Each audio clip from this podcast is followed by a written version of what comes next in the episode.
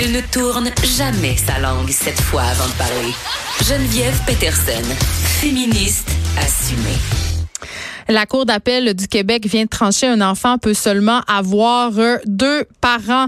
Euh, je le disais en début d'émission, je trouve ça un peu aberrant quand on sait euh, les modifications auxquelles la famille fait face de nos jours. Il y a plusieurs modèles familiaux. la famille nucléaire, ce n'est plus seulement le seul modèle. Mais non, nous, on a décidé qu'au Québec, un enfant ne peut pas avoir plus de deux parents. Jean Jazz avec Sharon Otis, avocate spécialisée en droit familial. Bonjour, Madame Otis. Oui, bonjour, Madame Peterson. juste avant, peut-être faire un petit rappel euh, du code dont il est question ici? Ben et regardez, on va commencer tout d'abord là avec la première décision, la décision de la Cour supérieure, OK? Une décision de la Cour supérieure qui a été rendue rendue par le juge Morrison le 23 avril 2018 qui lui, je vais vous dire là, euh, j'ai lu le, le, le, jugement de la Cour d'appel euh, pour lequel ils le reprennent mutatis mutandis dans le fond les allégations, les motifs du juge de première instance et on voit qu'il tente euh, aussi bien que mal euh, de faire en sorte que, euh, à tout le moins, là, qu'il soit possible pour un enfant, dans son intérêt, d'avoir trois parents. Je m'explique les faits en litige. On parle de deux parents, de, de un couple marié de, de même sexe, de féminin, deux lesbiennes. Deux mères. Qui font, deux mères, deux mères. Mais même dans le, le, jugement, il parle de, bon, de ça, là, mais deux mères qui passent par un site Internet qui s'appelle coparent.com. Ils font appel à un homme pour faire en sorte que euh, il y ait un projet ensemble, une filiation euh, par le sang, pour lequel le père, euh, ben, en tout cas, à tout le moins, ce monsieur-là, hein, embarque dans le projet, euh, le projet des deux femmes. Et euh, les deux femmes étaient très ouvertes, le couple était très ouverte à faire en sorte que le père euh, fasse partie intégrante, vous comprenez, de cet enfant-là, agisse comme on l'appelle dans le dans le jugement, comme un parent gardien. Il avait même reconnu des droits d'accès. Ok, les deux femmes faisaient en sorte qu'ils avaient ils avaient l'enfant la majorité du temps, mais cependant le père avait des accès auprès de l'enfant. Il y avait une, euh, une, aide financière, si on peut dire ça comme ça, c'est-à-dire que les deux femmes payaient euh, lorsque euh, l'enfant était avec eux et vice-versa. Donc, le le juge de première instance a vraiment tenté et, et, il mentionne même là, visiblement c'est à regret euh, qu'il ne peut pas reconnaître ce droit-là. Mais pourquoi?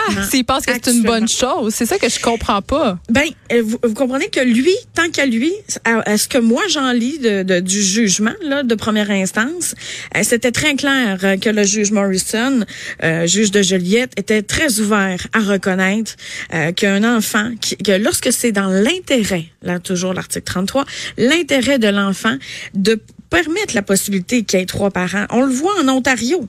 En, Ontario, il y a possibilité d'avoir trois noms sur un certificat de naissance. On le voit aussi en Colombie-Britannique où est-ce qu'il y a une possibilité un maximum de quatre noms. C'est plus, là, OK, mais c'est quatre noms maximum.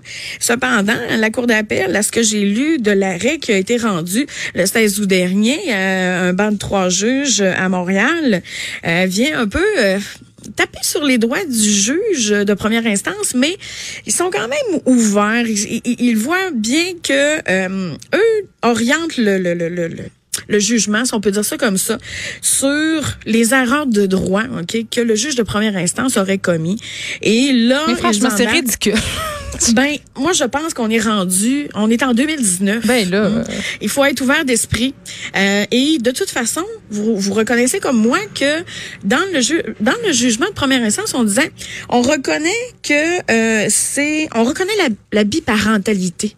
Mais je vous dirais qu'on on reconnaît même la monoparentalité. Oui, mais c'est nul, maître Otis. Vous reconnaîtrez quand même que c'est une dérive du droit parce que en ce moment, on met les intérêts d'un enfant de côté pour des supposées euh, carences, lacunes du droit, alors qu'en réalité, là, euh, cet enfant-là, il y a trois parents. je veux dire, ces trois personnes-là sont impliquées dans son, dans son éducation. Donc, si c'est le bien de l'enfant qui est au cœur de cette démarche-là, dans ce cas-ci, le bien de l'enfant passe après la justice. Vous oui, mais cependant, cependant, il y a la Cour d'appel qui s'est prononcée. La Cour d'appel, elle, ce qu'elle dit, c'est que ce n'est pas dans le cadre de ce dossier-ci qu'il est nécessaire de trancher la constitutionnalité, si on peut dire ça. OK, il va falloir qu'il y ait une, une job qui se fasse, mais ce sera pas les tribunaux, vous comprenez quelle est l'affaire. Ça Ben, sera ça le législateur. Ça- ben, euh, vous le savez, Madame Peterson, il y a une grande réforme présentement, là, la ministre de la Justice, Sonia Lebel, en matière familiale, qui, je pense, va de région en région, prendre demander tente l'avis le des pouls, gens. Oui, Oui, oui. tente le pouls, etc. Je pense, je, je ne peux pas vous certifier d'emblée que ça fera partie, bien évidemment, des modifications à la codification. Oui, parce que j'imagine que c'est pas une situation qu'on rencontre non plus à tous les coins de rue, là, trois parents, quatre parents? C'est pas, ben, de plus en plus. De plus en plus, regardez, je vais vous donner une situation, OK? Euh, vous, vous, vous avez un conjoint, votre conjoint vous quitte, OK? Vous rencontrez un nouveau conjoint. Euh, ce parent-là, là, vous comprenez, le droit de, de ce parent-là, pour lequel, c'est comme si l'enfant, il y avait trois parents, là, parce qu'il y en a des enfants qui, qui, ont, qui sont, euh, qui sont de, de bas âge, et après à vivre avec le nouveau conjoint, il le considère quasiment Ben, comme le- un père. Donc, on Ben, moi, je l'ai vécu. Moi, je l'ai vécu personnellement. Vous dites, euh, par exemple, mais moi, j'ai été dans cette situation-là où mon ex-conjoint a pratiquement élevé euh, ma fille et maintenant on est séparés. Il continue à avoir des liens avec elle et je sais que sur le plan du droit, il aurait pu demander d'avoir accès à elle puisqu'il avait déjà une relation avec elle et puisqu'il était un parent euh, impliqué justement dans les soins. Ça, il aurait pu le demander. Il aurait pu le demander et, dans, dans ce cas-là particulier, entre autres, c'est qu'une des deux femmes a changé de sexe au fil du temps. OK? OK. Euh, le couple de, de femmes euh, se sont séparés. Une est devenue un homme, mais cependant, la Cour vient, vient parler que ça ne change pas le statut parental. OK? Alors ça, là, soyez, euh, soyez rassurés pour ça, mais je pense qu'en 2019, euh, avec le mouvement LGBT, etc., on, on, on faut arriver en ville. On a, vous, vous savez, le, le, le droit, des fois, c'est- c'est c'est- c'est comme un, un gros navire. C'est long à faire pas virer. vite. C'est long à faire virer. C'est pas une petite chaloupe, hein. Mais cependant, juste à voir comment le juge de première instance et la cour d'appel qui, eux, ils vont by the book. Et c'est correct aussi. hein. Vous comprenez? On, on est là pour appliquer le droit. Ils ont appliqué le droit tel quel parce que pour l'instant, même si vous n'êtes pas d'accord, Madame Peterson, le droit n'est pas euh, codifié comme ça. Moi aussi, je suis d'accord avec vous là qu'on devrait en être déjà rendu là. Mais pour l'instant, ils appliquent le droit et, et, et collent là-dessus, s'en remet à, à, à- à ces faits-là. Et même le procureur général qui est intervenu au dossier euh, n'a pas euh, pas vraiment contredit tout ça. Lui, ce qu'il dit, le procureur général, c'est regardez, euh, pour l'instant, ce droit-là n'est pas codifié, il n'est pas reconnu. Donc, il s'agit juste là qu'il y ait euh, une modification au niveau législatif, euh, qu'il y ait des peut-être des élus, hein, qui euh, que ça se discute.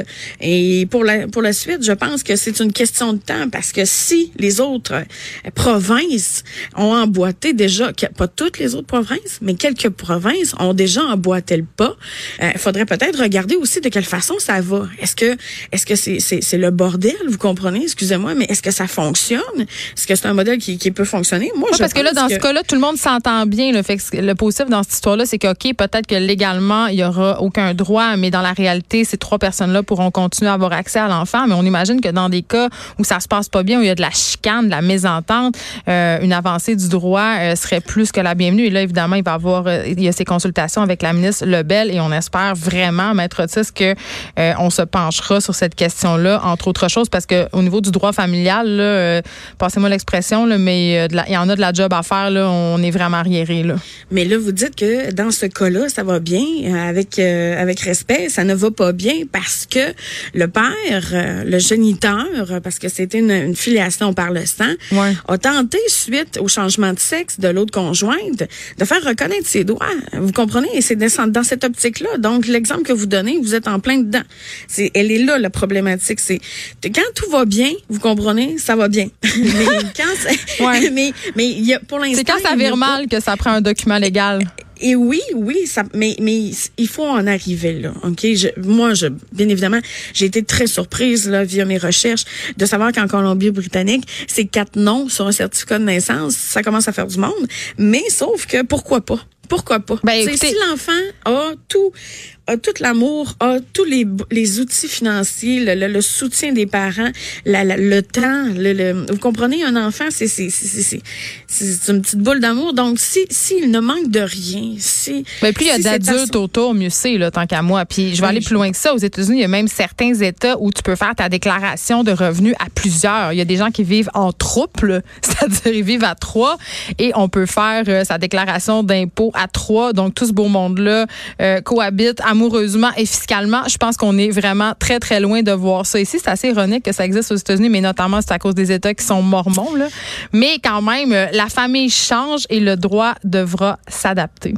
Définitivement, définitivement. Merci, Maître Otis, d'être avocate spécialisée en droit de la famille. Ça me fait plaisir. Bonne journée. Bonne journée. De 13 à 15, les effrontés.